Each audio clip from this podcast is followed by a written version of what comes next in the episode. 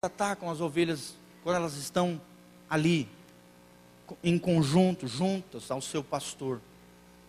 Mas quando uma ovelha de repente se fere, se machuca e começa a sair do meio do grupo, a andar isoladamente, os lobos vão lá e devoram ela. Satanás usa essa estratégia terrível para destruir a vida de muitas e muitas pessoas. Porque ovelhas machucadas e isoladas, afastadas, se tornam presas mais fáceis para ele. Isso acontece quando nos afastamos, deixamos também o nosso propósito, o nosso propósito ministerial, o nosso propósito pessoal, nos afastamos da comunhão com os irmãos, da igreja, da nossa família e das pessoas que nós amamos. Cuidado.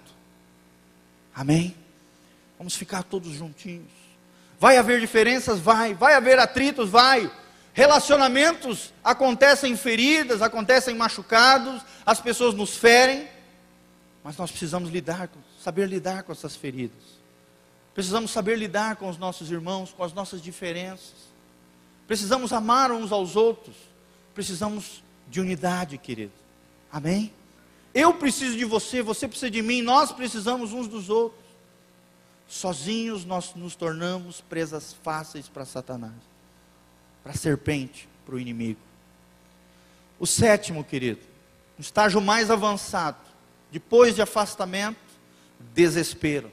E muitas pessoas estão com esta picada, com este veneno na sua vida. O desespero é a falta de esperança. Existe um velho ditado que diz: mate a esperança do povo e destruirás uma nação. Por que, que na antiguidade, quando se levantava um herói, se levantava um homem valente, revolucionário, um libertador, os reis ou os soberanos ou os tiranos iam lá, matavam eles, arrancavam suas cabeças e penduravam diante de todo o povo, diante de todas as cidades. Porque os reis sabiam, e assim Satanás sabe, que se ele roubar a nossa esperança, se ele roubar a nossa fé, nós estamos mortos, nós estamos perdidos e vamos acabar em desespero. Querido, não deixe o desespero tomar o seu coração. Amém? O afastamento da batalha leva à falta de esperança. Não abandone a batalha, não abandone a fé. E sem esperança podemos ser facilmente derrotados pelo inimigo, quer seja pela tentação, doença ou morte. Quando a esperança é removida do teu coração, do meu coração, mesmo a pessoa mais saudável se deteriora e morre. Não perca a sua esperança. Amém? Não perca a esperança do futuro. Talvez hoje você esteja passando por uma dificuldade. Talvez hoje você esteja passando por um momento de angústia. Talvez você esteja no meio da batalha, sofrendo até perdas e uma aparente derrota. Mas saiba que no final de tudo Deus vai te dar a vitória. Amém? Fala comigo, a vitória é minha em nome de Jesus. Deus me dará a vitória.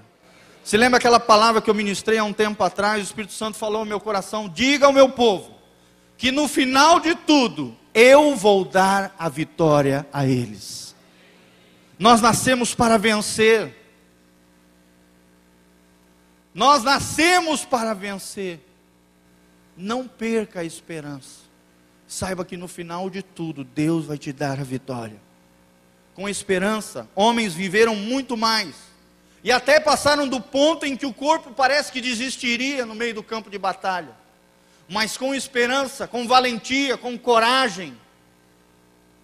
Sabe, eles foram capacitados nas suas limitações. Saiba que você é limitado, eu sou limitado, nós somos limitados. Mas com esperança e fé, nós somos poderosos nas mãos do Senhor.